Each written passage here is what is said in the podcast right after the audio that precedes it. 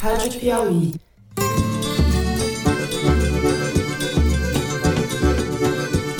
Olá, sejam muito bem-vindos ao Foro de Teresina, o podcast de política da revista Piauí.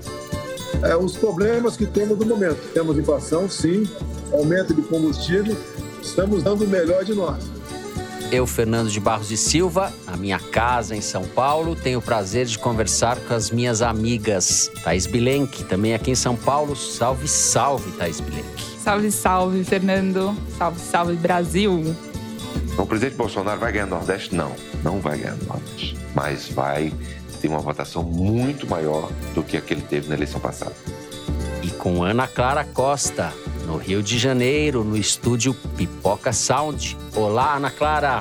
E aí, Fernando, e aí, pessoal? Pipoca Sound, que é do nosso querido João Jabassi, é o nosso sanfoneiro do tema do Foro de Teresina.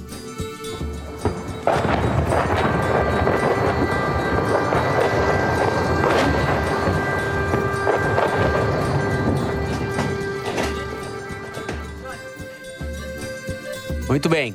Vamos trabalhar, vamos para os assuntos da semana que tem muita coisa. A gente abre o programa falando de economia. O preço dos combustíveis está na estratosfera. Há uma crise entre o governo e a Petrobras. A taxa de juros subiu e a inflação não cede. O quadro econômico do país é muito delicado e Jair Bolsonaro busca saídas políticas para sobreviver à crise. Subsídios, isenções, antecipação do saque do fundo de garantia. A gente vai comentar esse arremedo de pacote com intenções exclusivamente eleitorais e feito de afogadilho para que o governo sobreviva politicamente, mesmo que o preço disso seja a destruição da racionalidade econômica e da viabilidade do país a médio prazo, se é que faz sentido falar em médio prazo no caso brasileiro. No segundo bloco, e de forma paradoxal, vamos comentar a melhora na popularidade de Bolsonaro, alavancada sobretudo pelo impacto do Auxílio Brasil. A chamada terceira via, aquela que, como a viúva porcina foi sem nunca ter sido, está cada vez mais em apuros e a briga real parece cada vez mais se cristalizar em torno de Lula e Bolsonaro. A gente ainda analisa as tendências das pesquisas e a correlação de forças no Congresso com o troca-troca da janela partidária, que já está em andamento. Por fim, no terceiro bloco, a gente fala da guerra na Ucrânia, a invasão russa, que foi brutal desde o início, há três semanas, entra numa etapa mais sangrenta, com destruição de casas e prédios residenciais nas cidades ucranianas e mortes de civis, entre eles crianças, mulheres e pessoas idosas. Os refugiados já somam mais de 3 milhões de pessoas, é uma tragédia de grandes proporções, e os governos de Vladimir Putin e Zelensky agora dizem ter dado um passo em direção ao entendimento. A gente vai discutir discutir se isso dessa vez pode prosperar e em quais termos. É isso, vem com a gente.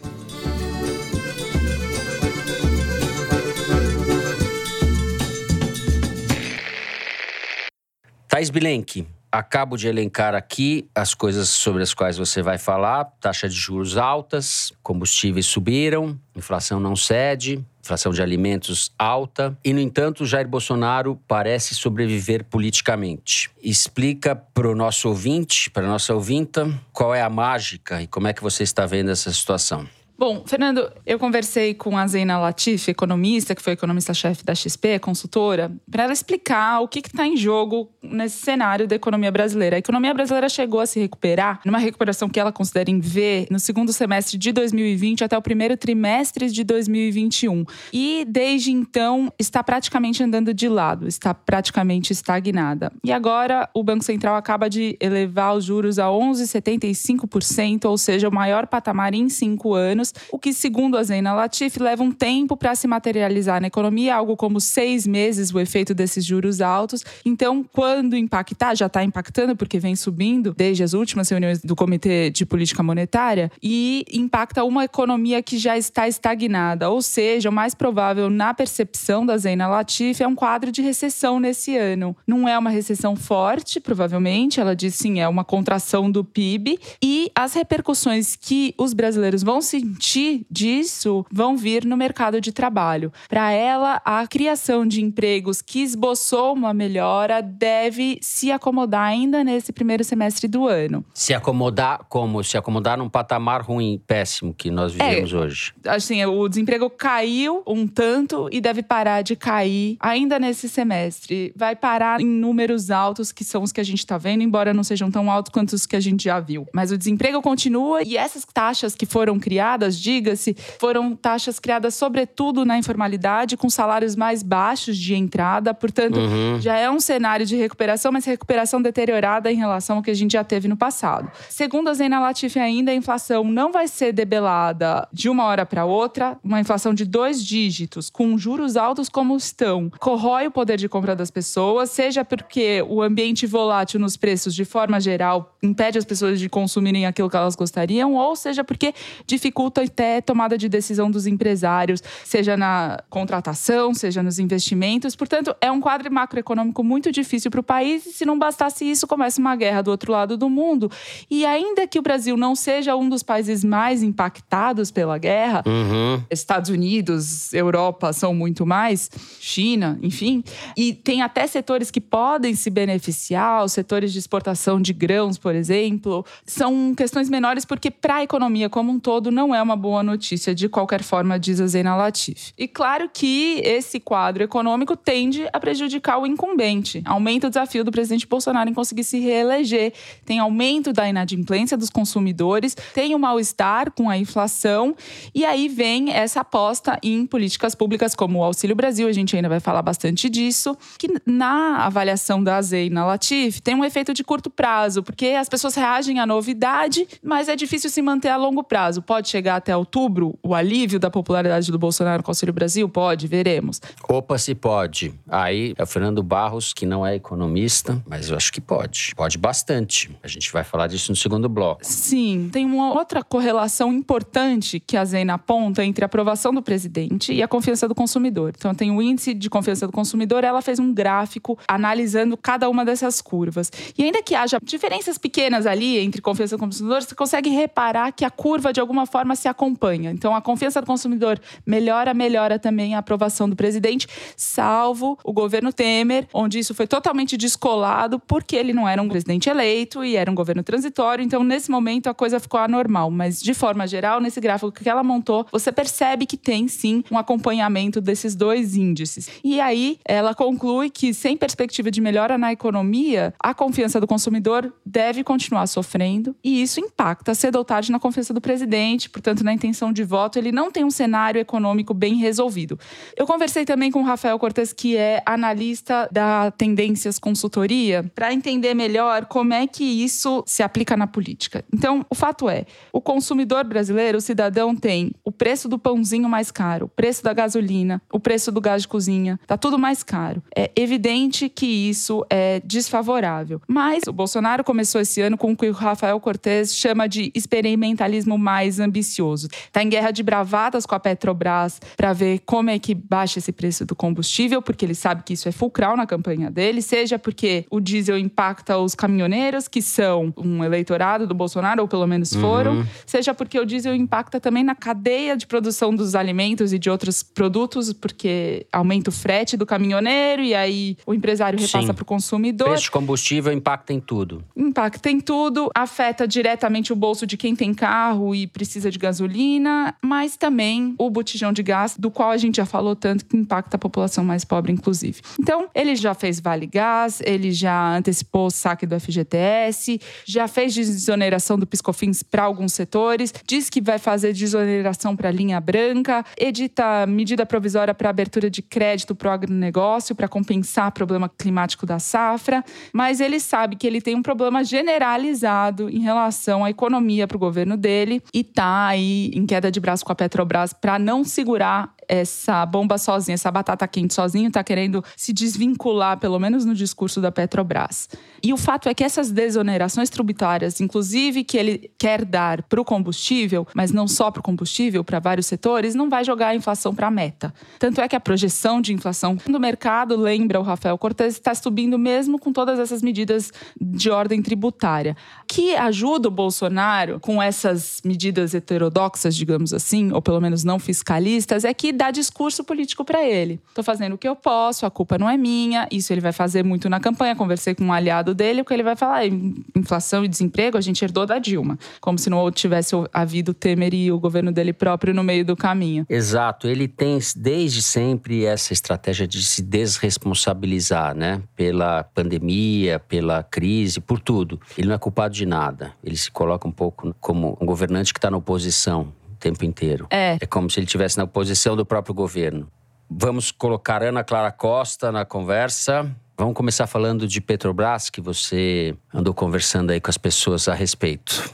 Que eu queria falar primeiro é que dá um pouco de preguiça, porque ele sempre segue essa mesma cartilha, criticando publicamente o autor de determinada política que seja não tão popular e termina, às vezes sim, às vezes não, tirando essa pessoa do cargo e no final nada muda, né? O preço do combustível continua subindo, como vamos pegar o exemplo da própria Petrobras com Roberto Castelo Branco, que era o presidente anterior ao Silva Luna ele também foi tirado por divergências em relação à condução da estatal uhum. no meio da pandemia e foi colocado o general supostamente sinalizando que o governo teria um pouco mais de controle sobre a empresa. Mas é um pouco o que aconteceu na Anvisa, né? O almirante Barra Torres, que também é militar, que entrou lá com essa premissa de conduzir a agência reguladora um pouco à luz do que queria o presidente, chegou lá, viu a realidade da situação e mudou a rota. Mesma coisa o general na Petrobras. São tantas variáveis envolvendo isso que a pessoa chega na estatal e acaba se vendo em meio a uma coisa muito maior do que uma vontade presidencial. Então, a gente acaba tendo que falar disso e desenvolver esses assuntos na imprensa, entrevistar ministros e tudo mais, mas a, a verdade é que é sempre a mesma tática e que termina de uma forma que as coisas não mudam. Então,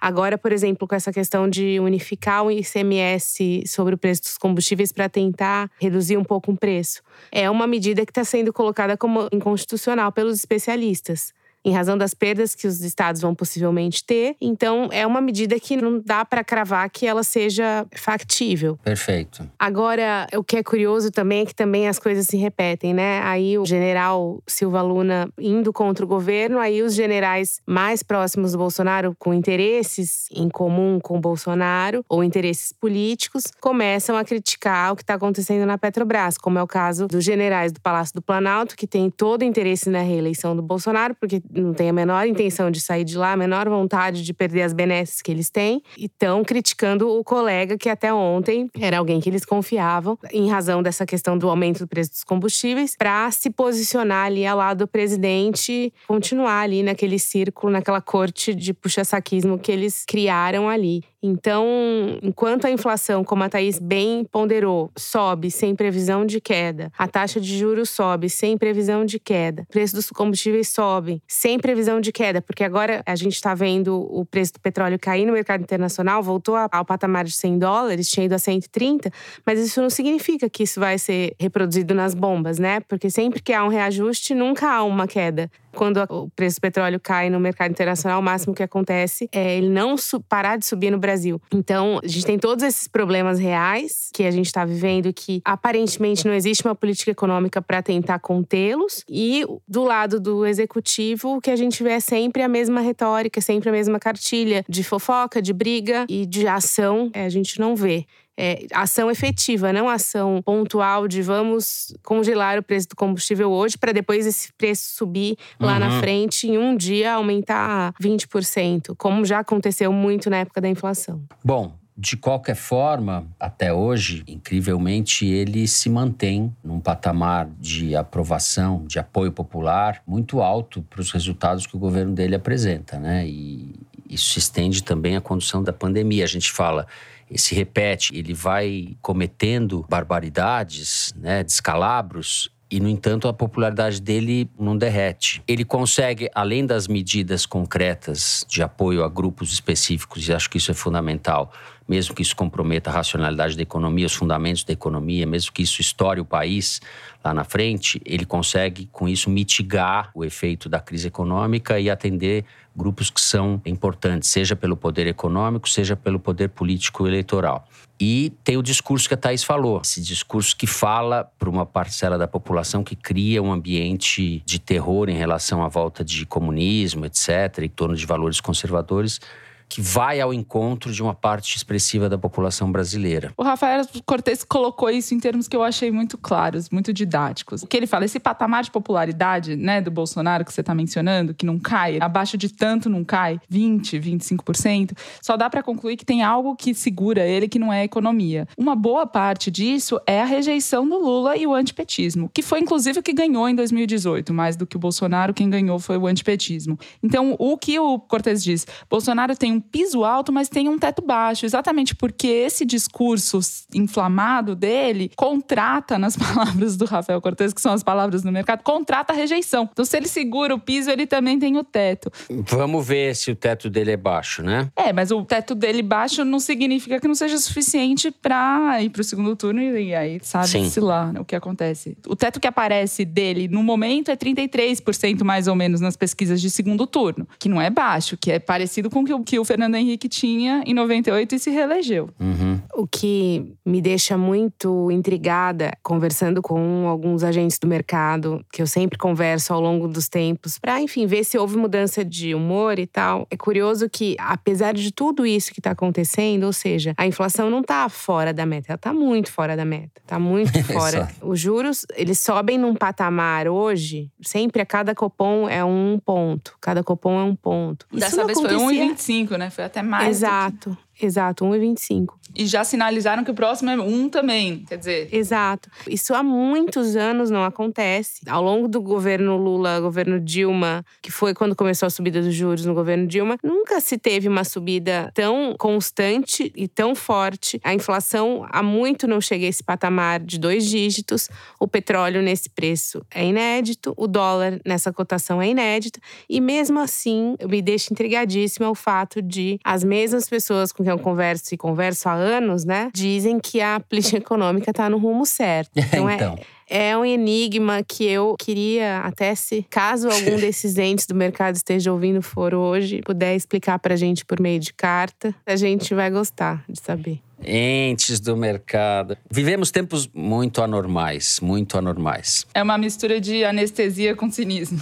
Sim, a inflação não está fora da meta, está muito fora da meta. E eu aqui no meu francês vou falar que o Brasil não está fudido, o Brasil está muito fudido. E a gente vai explicar no segundo bloco por quê. A gente encerra assim o primeiro bloco do programa. Vamos falar de política e eleição no segundo. É isso, a gente já volta.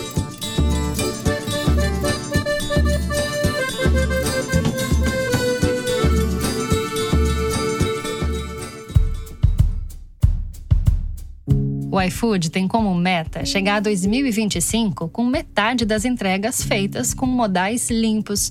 Para alcançar essa meta, possui uma série de iniciativas práticas que aliam logística a atenções ambientais. Entre elas, a moto elétrica. Quem explica é Bruna Bambini, gerente de inovação do iFood. O iFit fez parceria com a Volts. A Volts é uma montadora especializada em motos elétricas. Quando as motos estiverem disponíveis para venda, o entregador vai ter uma condição diferenciada para fazer a compra. Além do preço diferenciado, ele também vai ter taxas mais baixas que o mercado para conseguir fazer financiamento. A moto elétrica é um veículo moderno, econômico e não poluente. E além de beneficiar a sociedade como um todo, reduzindo a emissão de CO2, também tem vantagens de uso e de custo para os entregadores. A nossa estratégia aqui é viabilizar né, e impulsionar a nossa base de entregadores a usar esse modal de uma forma mais fácil. A gente quer trazer tanto facilidade para o entregador, né, num custo-benefício que faça sentido para ele, e ao mesmo tempo que no dia a dia dele também a gente consiga trazer redução de custos. Com a iniciativa, o iFood mantém sua posição de pioneiro nos compromissos que envolvem inovação para sustentabilidade no segmento de food delivery. O iFood leva a transparência a sério por isso, abrimos as portas da nossa cozinha para você saber mais sobre o nosso relacionamento com a sociedade, com os clientes, entregadores e restaurantes.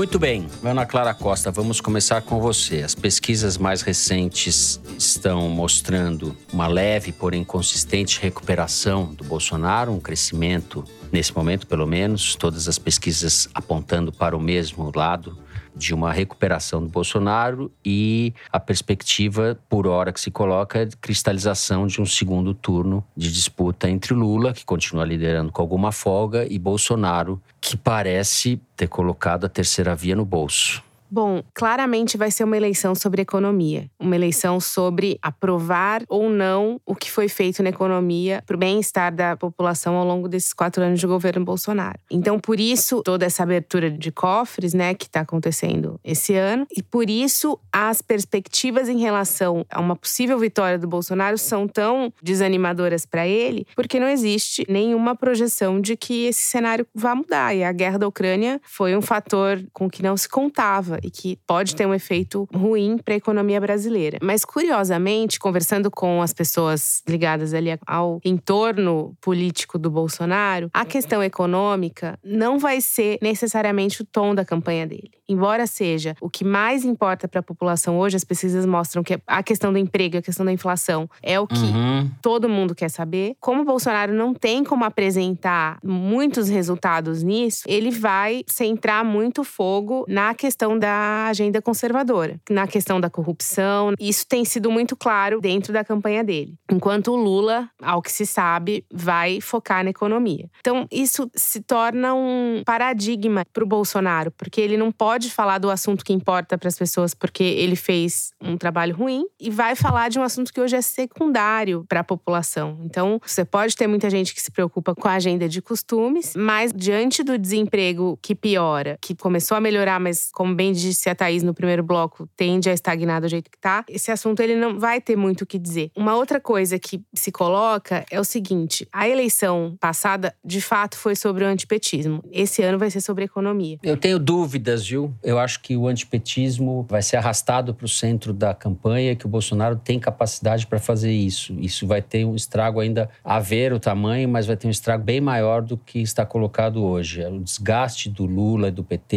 e de todo o noticiário sobre corrupção tende a ser grande. Mas menor do que 2018, né? Porque em 2018 estava se discutindo a Lava Jato e o governo Dilma. Agora a gente está olhando para o governo Bolsonaro. Eu só acho que a gente está um pouco minimizando esse poder de fogo do bolsonarismo. As taxas de rejeição mostram isso, que Sim. a rejeição ao Lula é o tamanho do antipetismo e a rejeição ao Bolsonaro é o tamanho do descontentamento com o governo. Pela lógica, para que o Bolsonaro consiga baixar essa rejeição, o antipetismo sozinho não é suficiente. Ele precisaria de uma melhora no bem-estar da população que para ele vai ser muito difícil de conseguir. Ele tem algumas questões que são mais problemáticas para ele. Primeiro é o voto da mulher, depois é o voto de quem ganha até um e meio salário mínimo e o Nordeste de uma forma geral. O Ciro Nogueira deu uma entrevista para o Pedro Bial dizendo que já é ponto pacífico que eles vão perder no Nordeste. Não tem mais esperança de virar esse jogo. E por isso, a estratégia para ele está sendo tentar formar alianças dentro da política profissional, da política tradicional, Valdemar Costa Neto, no Sudeste, no Sul Sul para tentar compensar a derrota que ele vai sofrer no Nordeste. Então, os campos de batalha entre Lula e Bolsonaro serão o Sul, Sudeste, sem dúvida. São Paulo, sobretudo, com a disputa aí entre Haddad e Tarcísio. Isso ficou muito claro e ele está disposto a agir conforme a orientação do Valdemar e do Ciro, ou seja, ele já começou um pouco nessa linha ao abandonar um pouco esse discurso anti-vacina, não tocar mais nesse assunto. Não é que ele está defendendo a vacina, mas não está tocando no assunto assunto mais. É, até porque esse assunto já não tá mais no, na ordem do dia, né? É, mas eles vão querer vender a ideia de que foi o governo que trouxe a vacina. E que a vacina tá aí à disposição para qualquer um, em quantidades estratosféricas, e que foi o governo Bolsonaro que trouxe. Sendo que até ontem ele criticava a vacina. Então, como eles vão virar essa chave, a gente ainda não sabe, mas é um dos pontos que ele vai tocar. Então, eu acho é. que isso coloca para o PT um desafio ali sobretudo em São Paulo, em que o Lula ainda não conseguiu equacionar a questão com o PSB. E como tudo indica que a gente vai ter uma antecipação do segundo turno nessa eleição também, ou seja, às vésperas da eleição, o eleitor vai fazer como em 2018, ele vai abandonar os demais candidatos e ir para os candidatos que estão liderando a disputa, ou seja, Lula uhum. e Bolsonaro. A tendência é que a terceira via se esvazie quase que completamente. Os votos do Moro indo para o Bolsonaro, quase que em sua totalidade, e pelo menos dois terços dos votos do Ciro indo para o Lula. Então, se as coisas continuarem como estão, a rejeição do Bolsonaro não ceder, a rejeição do Lula continuar como está, os percentuais de intenção de voto nesses candidatos da terceira via continuarem como estão, e essa transferência de voto acontecer, não é uma diferença tão grande de voto que eles terão no primeiro turno, mas, enfim, com uma vantagem considerável para o Lula e uma impossibilidade do Bolsonaro de conseguir virar esse jogo. Mas, assim, tudo isso deixando bem claro que é o retrato do momento, a gente está falando em março, né? Então, há outras variáveis geopolíticas internas, externas, econômicas, enfim, que podem uhum. acontecer numa eleição que vai ser disputada e tende a ser muito violenta. Mas, assim, todos os analistas com quem eu converso são muito peremptórios em dizer que esse crescimento da aprovação do Bolsonaro é difícil de se manter em razão das perspectivas que a gente tem para o ano. É, eu tendo sempre a achar que esses analistas não levam muito em consideração o fato de que o Bolsonaro desacredita o processo eleitoral e a democracia permanentemente. Ou seja, se ele tiver algo em torno de 40% dos votos, a gente não sabe o que pode acontecer no Brasil. Essas condições estão colocadas hoje no Brasil. E o comportamento das Forças Armadas, também é uma incógnita. Esses generais palacianos são golpistas, são trogloditas. As pessoas, no começo, jornalistas, a imprensa tentou fazer um elo com eles, achando que eles poderiam dar alguma racionalidade para o governo. Não deu. Eles foram engolidos pelo Bolsonaro, porque, no fundo, eles são como o Bolsonaro. O Paulo Guedes, idem. É um sujeito que se humilhou em troca desse poder que ele tem. Então, existe uma irracionalidade posta nessa eleição que está encarnada na candidatura do Bolsonaro, que não é muito levada em conta, acho eu. Enfim, depois depois dessa minha deriva metafísica aqui, Thaís, vamos aos dados. Vamos aos dados, Não, Thaís. Eu, eu, eu achei perfeito. Você me deu o gancho que eu precisava para falar o que eu quero dizer. Que é o seguinte: o Bolsonaro esteve um mês atrás na Hungria e a Piauí trouxe uma reportagem nessa edição sobre o governo Vitor Orbán e suas lições para o Bolsonaro e para essa direita ultra extremista pelo mundo uma das coisas que mais me chamou a atenção nessa reportagem é que a Hungria vai ter eleição em abril e o Orbán deu um jeito de colocar a voto não só a candidatura dele, a dos seus adversários, como também um plebiscito sobre educação sexual e questões de gênero, incentivando uma espécie de releitura popular da Lei de Proteção à Criança. Essa lei foi pensada originalmente para endurecer as penas para crimes de pedofilia, mas o partido do Orbán acrescentou uma série de jabutis que a desvirtuaram e a transformaram numa lei anti-LGBTQIA. A reportagem explica isso muito precisamente, recomendo a leitura, não vou me deter nisso. Só achei muita coincidência que um mês depois os bolsonaristas tenham tirado das gavetas um uhum. filme de 2017 do Danilo Gentili para acusar esse filme de apologia à pedofilia, quando na verdade o que o filme faz, você pode questionar toda a qualidade cinematográfica deste longa-metragem ou não, não importa, mas o que o filme faz é uma crítica à pedofilia e uma exposição dos abusos abusos e assédios justamente e expôs ao ridículo gente como o Marco Feliciano que deu risada com o filme em 2017 quando ele foi lançado e agora tá dizendo, é não, realmente, eu vi, mas eu não reparei naquela cena lá, a cena que deu origem à falsa polêmica, a polêmica criada em laboratório pelo bolsonarismo, é uma cena interpretada pelo Fábio Porchat, que é o vilão do filme, que manda duas crianças masturbarem ele, mas tanto o Danilo Gentili, que é o diretor do filme, o autor do livro que deu origem a esse filme, quanto o Fábio Porchat, ambos dizem, gente, mas assim, é uma piada eles acusarem isso de apologia à pedofilia, é o oposto. O Danilo Gentili é simpático ao Sérgio Moro e crítico do Bolsonaro, então não é à toa que eles pensaram este filme. O que, que aconteceu? O Ministério da Justiça, o Anderson Torres, que é um dos aliados do Bolsonaro, obviamente, é ministro dele, e o seu novo secretário nacional do consumidor, Rodrigo Roca, ex-advogado do Flávio Bolsonaro, mandou os serviços de streaming tirarem do ar, as televisões só exibirem depois de sei lá que horário, coisa que ele não tem nem prerrogativa legal colossal para fazer e está sendo ignorado. Mas o que eles conseguiram com isso é levantar os ânimos bolsonaristas e, ao mesmo tempo, levantar a audiência do filme, que foi para o terceiro mais visto no Brasil na Netflix. Essa né? capacidade de demência, de jogar o debate público e as questões numa espécie de delírio e demência, é típico da nossa época e é típico desse governo Bolsonaro. E é um debate também, Fernando, me permita dizer, assim, preguiçoso. Porque é, é antigo, é velho. Não é um debate sobre o que está acontecendo. É um, um desserviço do governo. Fica falando de coisas que não existem. É só de serviço. Esse governo é um desserviço. Só que esse governo, Fernando, ao mesmo tempo, está construindo uma base parlamentar que vai ser mais robusta do que a que ele teve até agora. A janela partidária, que é quando os políticos podem trocar de partido sem consequências dos seus mandatos, começou no dia 3 de março, vai até o dia 1 de abril. Isso vai reorganizar todo o Congresso para as eleições em outubro. Os deputados estão todos mudando de partido, em especial todos aqueles bolsonaristas que estavam no PSL desde a eleição de 2018, estavam esperando a janela janela para ir para onde o presidente fosse e foram, em quase sua maioria, para o PL do Valdemar da Costa Neto, que saiu de uma bancada de 42 deputados para uma bancada que já vai chegar a 65 nos próximos dias. Então temos um transatlântico do comandante Costa Neto, esse Valdemar Costa Neto. É, da mesma forma como o PSL, o PSL foi eleito como maior bancada, mas com uma diferença menor da do PT, ele tinha 54, o PT 53, algo assim, depois a checagem vai me corrigir, eu vou ter que regravar esse trecho.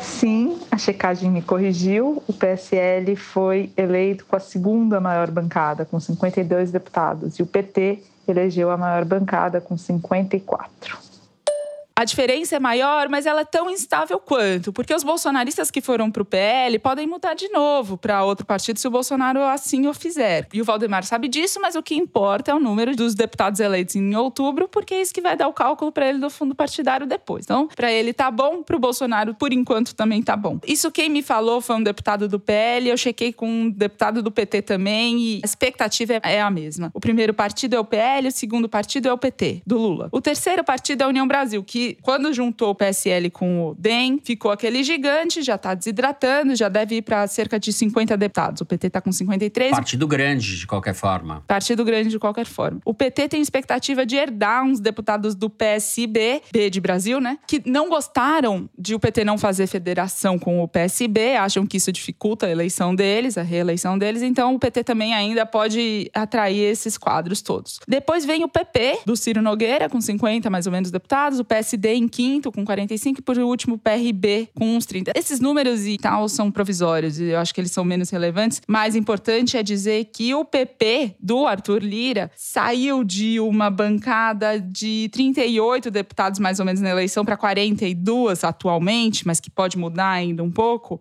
Ele cresceu, mas ele se diminuiu ao recusar a legenda para o Bolsonaro, ao entregar de bandeja a legenda para o Bolsonaro sair candidato a presidente da República. Por isso, não herdou todos esses bolsonaristas bolsonaristas e por isso perdeu espaço. E o Lira está numa guerra ali dentro, interna, com os outros partidos do Centrão para distribuir comissão, enfim, fazer o jogo que ele precisa fazer lá dentro para se reeleger no ano que vem reeleger presidente da Câmara dos Deputados. Mas a expectativa em relação ao PL, é disso que eu quero falar para encerrar aqui, é uma expectativa que deve despertar atenção. Querem sair de uma bancada de cerca de 42 para uma bancada de 60 e tantos, como eu falei, só em São Paulo. A expectativa é sair de de 8 deputados para até 20. Por quê? Porque eles têm um Eduardo Bolsonaro, que eles acham que faz de 1 milhão e 200 a 1 milhão e 500 mil votos, que já puxa um tanto de deputado. Carla Zambelli, tem muito puxador de voto. Ricardo Salles, Tiririca, o astronauta Marcos Pontes, esses candidatos puxadores de voto vão garantir para o PL uma expansão grande da bancada para o ano que vem. E o PL passa a ser o partido bolsonarista, é uma apropriação de um partido que já estava aí faz tempo tempo e que foi associado ao PT na época do mensalão, a gente lembra do Valdemar Costa Neto, etc., e que foi reconfigurado agora, certo? É um partido que virou a barriga de aluguel do bolsonarismo. Volto a recomendar essa matéria sobre a Hungria, porque uma bancada forte na Câmara dos Deputados dá muito poder para o presidente da República. Agora, a gente sabe que tem alguns quadros do PL, inclusive no Nordeste, que são mais ligados ao PT, né? E que estão certamente mais preocupados preocupados com a própria eleição do que com a eleição presidencial e que vão se associar aos nomes que tiverem mais chances de ganhar nos seus estados, nas suas regiões. E o PL tem esses quadros. Não é considerado um partido ideológico. Já vamos combinar que a ideologia no PP, no PL, ela é muito volátil. É, não existe. É ideologia da boca do caixa. Não tem ideologia nenhuma.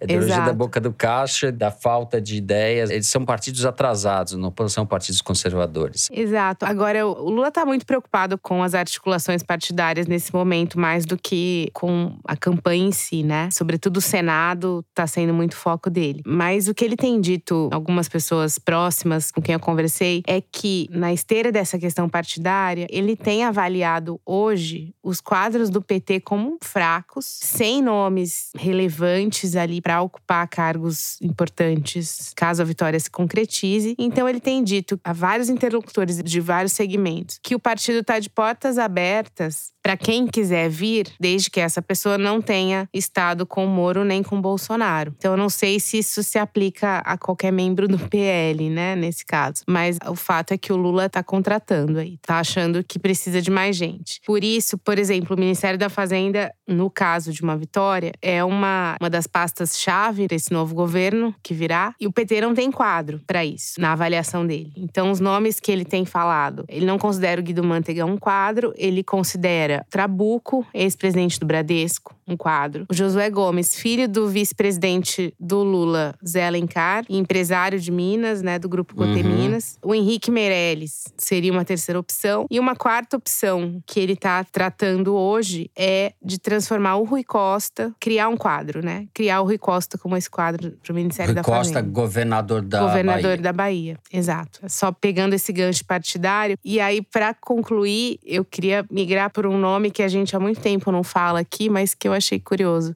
Luciano Huck Opa. desistiu da vida política, mas não desistiu dos holofotes, que é, enfim, tá direto aí conversando com as pessoas. Tem aconselhado o Geraldo Alckmin, possível vice do Lula, né? Tudo indica, em suas estratégias políticas. E um dos conselhos do Luciano Huck que o Geraldo Alckmin cumpriu recentemente foi se encontrar com o presidente do PV para tentar. Tudo indica que ele vá para o PSB, mas para sinalizar alguma coisa para o Lula, o Luciano Huck aconselhou o Alckmin a procurar o PV e o Alckmin teve esse encontro com o presidente do PV, José Luiz Pena, por indicação e aconselhamento do Luciano Huck. Esse José Luiz Pena é um espertalhão também. PV é um título de cortesia, né? Porque partido fisiológico como outros, um espertalhão que está na política faz tempo.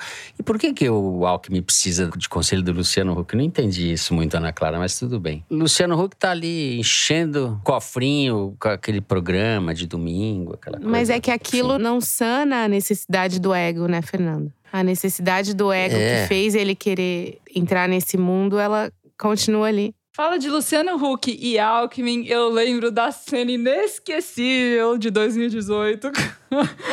Quando o Alckmin tava dando uma palestra e aí o Huck tava no palco com ele, e daí ele, o Alckmin foi ser político citar, fazer a nominata. E aí falou da sua esposa, Eliana. Ai, gente. Ai, daí o Huck cochichou no ouvido dele, então, né? Eu tô com a Angélica. Eu só consigo pensar é... nisso. Será que eles ainda falam disso? É. Talvez ali tenha começado a amizade. Loucura, loucura, loucura. Nem sei como terminar esse bloco. Vamos encerrando o segundo bloco do programa. Agora nós temos o Caldeirão do Barros, o número da semana, que é tirado da seção Igualdades do site da Piauí. Diga lá, minha diretora. Fernando, o número da semana é 64 milhões e tem tudo a ver com a conversa do primeiro bloco. Em dezembro de 2021, o Serasa identificou 64 milhões de brasileiros inadimplentes, o equivalente à população da França. Os endividados aumentaram em 3 milhões desde o final de 2020. Dívidas com contas básicas, como água, luz e gás, por exemplo, foram as que mais aumentaram agora representam 24% do total. Mas o atraso no pagamento do cartão de crédito continua sendo a principal fonte de endividamento. Nesse caso, 7 em cada 10 pessoas se endividaram com o cartão para garantir alimentação básica em compras de comida no supermercado. Essa é a França que nos cabe. É a França que nos cabe, exato. Depois é perfeita a frase. Estamos vendendo a casa para pagar o aluguel, né? É chocante. Sete cada dez pessoas se endividaram no cartão de crédito para garantir alimentação básica, né? Então, isso dá um pouco, é um termômetro bem concreto de onde nós estamos. Bom, a gente encerra assim o número da semana. Vamos falar da guerra na Ucrânia no terceiro bloco, a gente já volta.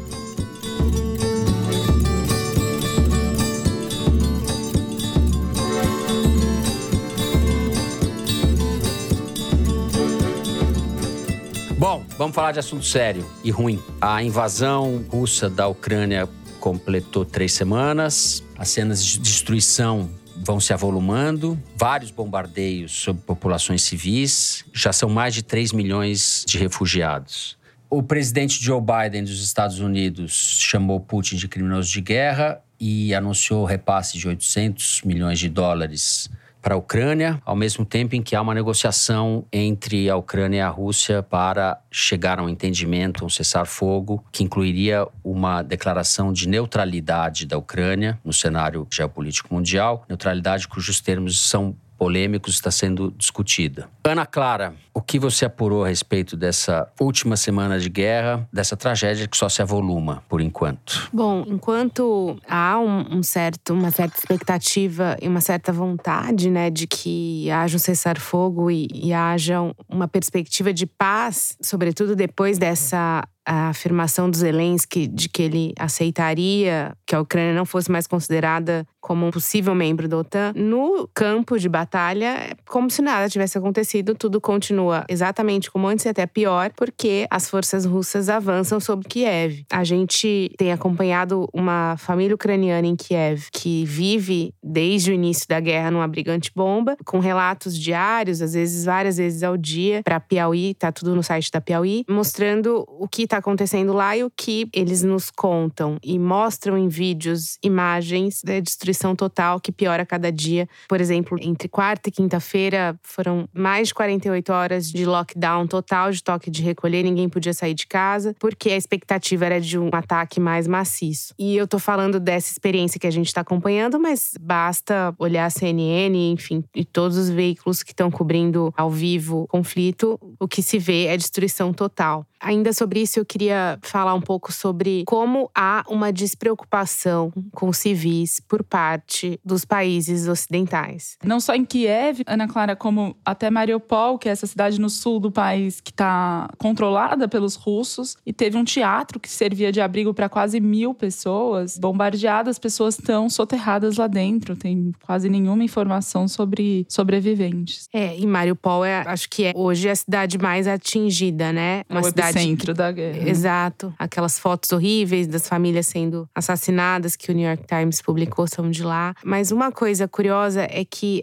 aparentemente não há uma determinação dos países ocidentais em colocar no foco a questão humanitária. Um exemplo disso é o seguinte: a ONU estava discutindo, a pedido do México e da França, uma resolução humanitária para a Ucrânia. No texto dessa resolução humanitária havia, enfim, muitas críticas à Rússia, a tudo que vinha sendo feita. E a Rússia olhou esse texto e disse que jamais aceitaria votar um texto desse, porque ela jamais aceitaria que se colocasse em termos de guerra o que está acontecendo na Ucrânia pra gente parece uma loucura, né? É óbvio que aquilo é uma guerra, é óbvio que é um massacre, mas a Rússia não acredita que seja. E como se trata de uma resolução humanitária, ou seja, para a criação de corredores humanitários para evacuar a população, que se avalia é que a gente poderia ter eliminado esses termos de guerra e deixado só a questão humanitária para ser discutida nessa resolução, o que não aconteceu. Então a resolução acabou não sendo aprovada. A Rússia submeteu uma resolução humanitária que ela acredita ser viável à ONU e que provavelmente deve ser descartada também, porque é lunático, né, se pensar que o próprio país que está atacando tem alguma preocupação humanitária. Aliás, vale mencionar que o Brasil cogitaria apoiar essa resolução da Rússia, caso ela prosperasse. Mas tudo isso, toda essa burocracia, estou dizendo para mostrar que não existe hoje uma preocupação com civis. Você tem Estados Unidos mandando dinheiro e armamentos para os civis se armarem. Você tem o espaço aéreo aberto na Ucrânia, a despeito dos pedidos para que se feche espaço aéreo, justamente para impedir o bombardeio de áreas civis. Você tem no Reino Unido, por exemplo, que semanas atrás disse que estaria aberto para receber mais de 200 mil é, ucranianos, várias famílias ucranianas sendo barradas na entrada, enfim, tudo acontecendo de uma forma e as pessoas estão lá completamente abandonadas, é a própria sorte. Tendo dito isso, eu queria falar um pouco do Putin, porque eu, por recomendação de um ouvinte, eu ouvi um podcast da jornalista da New Yorker, que é uma jornalista russa, Masha Gesser, é, para o New York Times, que me deixou um pouco espantada ela é especialista no assunto e ela contou um pouco sobre o Putin e como Putin enxerga as coisas e os cenários que ela vê como cenários mais auspiciosos para essa guerra, que são horríveis. Assim, o melhor cenário é um cenário horrível. E eu queria compartilhar com vocês um pouco dessas impressões. Em relação ao Putin, é difícil a gente entender o que está acontecendo ali, porque para a gente é uma insanidade. Para ele, que enxerga a Rússia como um país humilhado, um país que foi rechaçado, um país que foi é, dissecado nas últimas décadas pós-Guerra Fria e que deveria ser grandioso, para ele, a Ucrânia é parte da Rússia. E não faz sentido para ele a Ucrânia querer ser um Estado, porque a Ucrânia é Rússia. E essa mesma mentalidade se aplica a todas as outras nações próximas da Rússia que se tornaram estados independentes depois da queda do Muro de Berlim. Que, aliás, o Putin enxerga como um erro que deve ser esquecido, né? A, a criação desses estados. Até por isso, segundo a Masha, ele é um grande crítico do Lenin, porque o Lenin foi quem criou essa união de estados soviéticos e o Putin acredita que tudo aquilo é uma grande Rússia e que é um absurdo que esses povos têm autonomia. Então ele parte do princípio que a Ucrânia é parte da Rússia e ele realmente acredita nisso. Então quando você pega tudo que é veiculado na mídia e etc, existe um componente grande de manipulação, mas parte daquilo é o que eles realmente acreditam. Ela diz que o Putin hoje, ele ouve uma pessoa só, que todo o gabinete não se encontra com ele ele já se encontrava com poucas pessoas, a pandemia agravou isso muito mais. Então, é basicamente um homem solitário que, ao longo dos últimos dois anos, assistiu à TV estatal que responde a ele. E que é nas mãos desse cara que essa situação está hoje. Então, uhum. que é, é muito difícil a gente avaliar o cenário sem levar em conta quem é ele e o que ele pensa e o que ele acredita. Se pra gente, esses preceitos progressistas de até de comportamento, né? Enfim, a questão LGBT, a questão né, das minorias, isso para ele não faz menor sentido. Ela usa essa expressão, né, que é um liderante moderno. Tudo que foi alcançado no mundo moderno, para ele não faz o menor sentido. Ele admira Catarina Grande e Ivan o Terrível, que são expoentes de uma Rússia ancestral. Então, diante disso, o melhor cenário que ela enxerga é a destruição completa da Ucrânia, a anexação da Ucrânia como parte da Rússia, a prisão ou a morte do Zelensky e o mundo ocidental negocia o cessar fogo nessa perspectiva, assim, deixando ele anexar pelo menos a maior parte da Ucrânia e no médio e longo prazo afrouxa um pouco as sanções. Esse é o cenário que ela enxerga como, assim, considerando Putin tal como ele é e o que ele está disposto a empreender, inclusive usando armas nucleares, que ela acredita que é possível que aconteça nessa guerra. Então, o cenário mais uh, auspicioso seria esse, ou seja, que é um cenário de não uso de arma nuclear fora do território ucraniano. Basicamente uhum. é isso que ela diz. E é uma jornalista russa, então, assim, não é alguém que está olhando de fora esse cenário.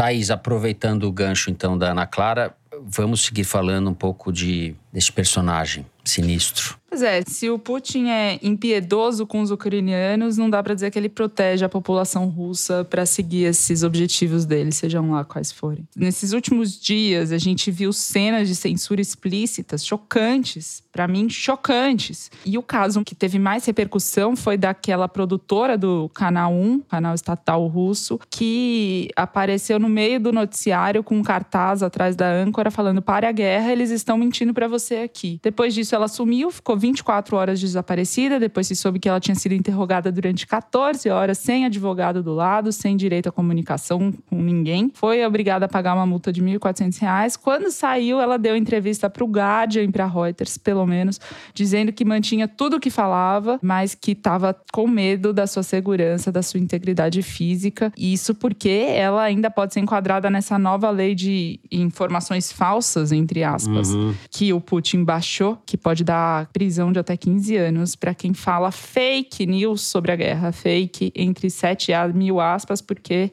quem considera o que é falso ou que não é, é o próprio governo que proibiu as pessoas de chamarem a guerra de guerra. É um estado policial, né? Esse exemplo realmente é chocante. Depois, para o Guardian, ela falou: bom, primeiro eles cancelaram a eleição de governador, depois eles estrangularam os veículos independentes, depois eles envenenaram o líder da oposição, Alexei Navalny. Então, a minha raiva só cresceu e parecia que eu estava tendo uma dissonância cognitiva, que o país não estava indo na direção certa. Então, ela falou que faria a mesma coisa do que ela fez, sabendo de todas as consequências. A Farida Rustamova, que é aquela jornalista russa que eu citei no programa passado, escreveu que os colegas dessa produtora ficaram muito surpresos porque nunca tinham ouvido ela falar de política, que ela costumava falar de crianças, de cachorros e da casa. Para você ver o estado de ânimo do país. E a âncora que foi interrompida disse, depois deu uma coletiva de imprensa, meio que para se proteger, falando que concordava com a mensagem de não à guerra, mas que não concordava com a mentira de que o canal de TV dela mente para a população e criticou que a produtora tenha escrito em inglês, sugerindo lealdades estrangeiras que afrontem o patriotismo russo, qualquer coisa assim. Bom, o caso dela, que foi detida né, por 24 horas, se soma ao caso de outras quase 15 mil pessoas, segundo a organização OVD Info, que acompanha liberdades na Rússia, que foram detidas desde 24 de fevereiro, quando começou a invasão na Rússia, por protestar. O fato é que protestos, de forma geral, estão proibidos desde 2014 na Rússia, quando a Rússia invadiu a Crimeia. E aí a população começou a desenvolver suas formas de se expressar e passaram a usar emojis para marcar passeata, o emoji da pessoa andando, enfim. E aí virou piada, porque obviamente que o serviço secreto que sabe muito mais coisa do que isso, sabe perfeitamente o que significam essas supostas mensagens cifradas. E as pessoas passaram a usar, por exemplo, tem o caso que a BBC conta de uma mulher que em 24 de fevereiro postou, faz muito tempo que eu não ando no centro citando um tweet de uma outra mulher, que tudo indicando, sugerindo que ela ia para uma manifestação no centro. Cinco dias depois, essa mulher foi presa quando tentava pegar o trem. Esse é o estado de liberdade de expressão. Bloqueados Facebook, Instagram, TikTok com restrições, os veículos de comunicação todos estrangulados, os independentes, e as pessoas estão fazendo autocensura, estão deixando de se manifestar porque sabem que qualquer vírgula que falem ou deixem de falar pode levá-las à prisão. Deixe de falar porque tem gente carregando carregando cartaz branco em branco em praça pública e foi preso oito dias por desobediência civil. Quem tem relatado bem isso chama Kevin Rock, editor do Medusa, um site de notícias independente da Rússia em inglês. Né? Ele é editor em inglês do Medusa. E aí a gente uhum. viu cenas assim assustadoras na internet de gente que estava parada assistindo o protesto, foi detida. Ou então um vídeo que ficou muito popular esses dias de uma televisão estava entrevistando uma manifestante e aí a polícia chegou e levou ela durante a entrevista pro Camburão. Aí uma outra mulher que estava vendo a entrevista falou: vocês só escutam gente que é crítico ao governo? Aí o repórter vai e fala: não, então fala, o que, que você quer falar? Daí ela ia começar a dizer provavelmente alguma defesa do governo Putin e é presa também pela polícia. Então é gente sendo presa como formiga. E segundo o editor que eu citei, o Kevin Rothrock, o Carnegie Moscow Center, que é, segundo ele, o melhor think tank russo, parou também, suspendeu suas publicações desde o começo da da, aspas, operação militar especial, que é como a Rússia se refere à guerra.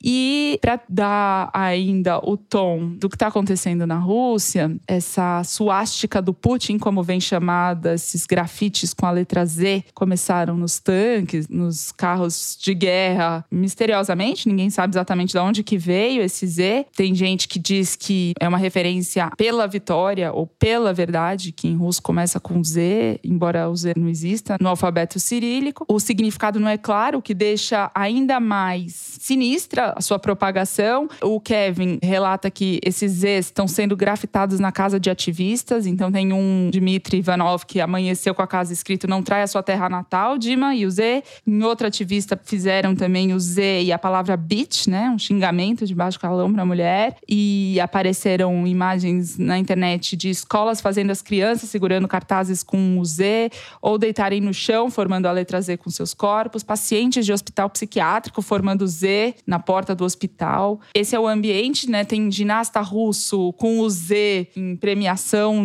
de competição internacional, mas ao mesmo tempo tem a primeira bailarina do balé de Bolshoi que saiu, deixou o balé em protesto à guerra. É sinistro para dizer o mínimo. Esse relato que você fez é primeiro de evidências chocantes de um estado policial e de ausência de democracia, é disso que se trata, né? E esse segundo relato com em torno desse Z mostra alguma configuração de alguma coisa que lembra estados totalitários, né? Lembra um tipo de fanatismo, um tipo de mentalidade coletiva que vai se criando que eu não estou dizendo que a Rússia seja isso, mas eu estou dizendo que esse tipo de coisa começa assim, né? Começa assim. Eu queria só colocar um adendo sobre essa questão do Putin. Vários ouvintes comentam, né, que a gente tem que ponderar também que a OTAN tem sua dose de responsabilidade no que está acontecendo em razão de toda a atuação dela na Europa e nos países próximos da Rússia. Mas um outro podcast que eu ouvi, também por indicação de um ouvinte, um podcast da revista New Yorker, com o historiador Stephen Kotkin, que foi professor na Rússia durante muitos anos, ele faz uma ponderação que eu achei interessante. Pegando todas essas características do Putin, que acredita que a Ucrânia é parte da Rússia, não só a Ucrânia, como outras nações ali próximas, e que a Rússia precisa ser reintegrada com o que foi tirado dela, independe, na avaliação dele, que a OTAN fez. Porque, tendo ou não a OTAN dialogado com esses países, a visão do Putin continua sendo a mesma. E a visão da Rússia em relação a tudo é muito parecida com o que era há 100 anos, até, enfim, antes da Primeira Guerra Mundial,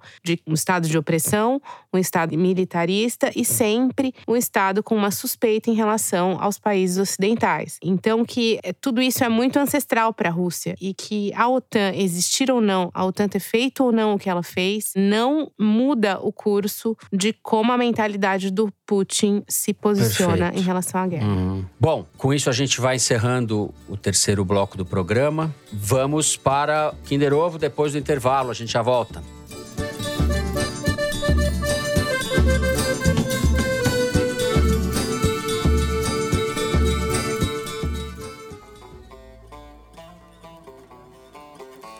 Primavera, longa vencedor de cinco prêmios internacionais, chega às principais plataformas digitais depois de 20 anos de produção.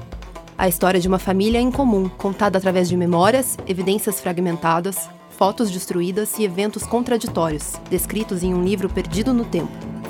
Escrito e dirigido por Carlos Porto de Andrade Júnior, com Ana Paula Rósio, Ruth de Souza, Marília Gabriela, Ruth Escobar, Werner Schunemann, Carlos Casagrande e Caco Ciocler. Primavera, já nas principais plataformas digitais para aluguel e compra. Muito bem, chegou a hora da verdade. Vamos lá, Mari. Momento Kinder Ovo. Vamos desbancar essa Thaís Bilenque. Eu nem tenho esperança mais disso. Nem... É, ela está terrível, terrível, acertando tudo.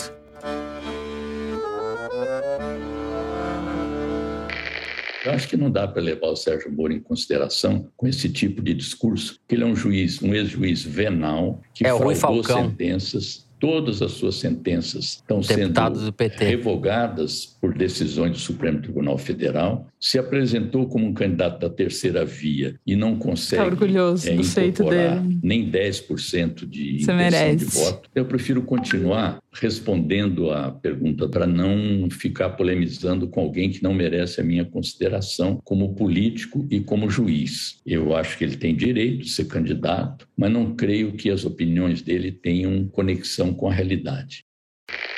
Rui Falcão, que foi presidente do PT aí nos últimos anos, antes da Glaze, né, se eu não me engano, e deputado federal do PT. E um dos a- principais adversários da Chapa chapa Lula. Alckmin. É, ele falou em entrevista ao UOL. É isso. Acertei, acertei. Acertou. Olha ele. Acertei. Nossa, eu desisti de mim já. Já desisti de mim. Eu ganhei, ficou triste, o programa ficou tristinho, tristinho. Tudo triste, a Thaís Fiquei muito feliz por você, fiquei orgulhosa. Ah, você ficou muito feliz por mim, ficou. Muito bem, vamos por Correio Elegante então. Momento que vocês mandam as cartinhas para nós outros. Eu vou começar com um e-mail que a direção me passou do Moisés Lourenço, que é também um momento cabeção. Vamos lá. Saudações do Triângulo Mineiro. Durante o último episódio, também fiquei carcomendo as considerações sobre o perfil psicológico do Putin levantadas por vocês. Isso me levou direto para um livro do Garcia Marques, O Outono do Patriarca, com uma alegoria do autoritarismo na América Latina que poderíamos extrapolar poeticamente fácil no contexto russo. Aguardo vocês na próxima sexta. Muitos abraços. O Outono do Patriarca é um livraço do Gabriel Garcia Marques, talvez seja o melhor livro do Gabriel Garcia Marques. Fala a imaginação, essa analogia. Fala a imaginação. Muito bem. Vou ler o e-mail do Adriano Godoy, que se define como um javaporquista old school. Olá! Opa, salve! Sou ouvinte assíduo e um assinante disposto que, no meio da pandemia e do pandemônio, tive a sorte de encontrar a pessoa mais interessante do mundo, a Thaís.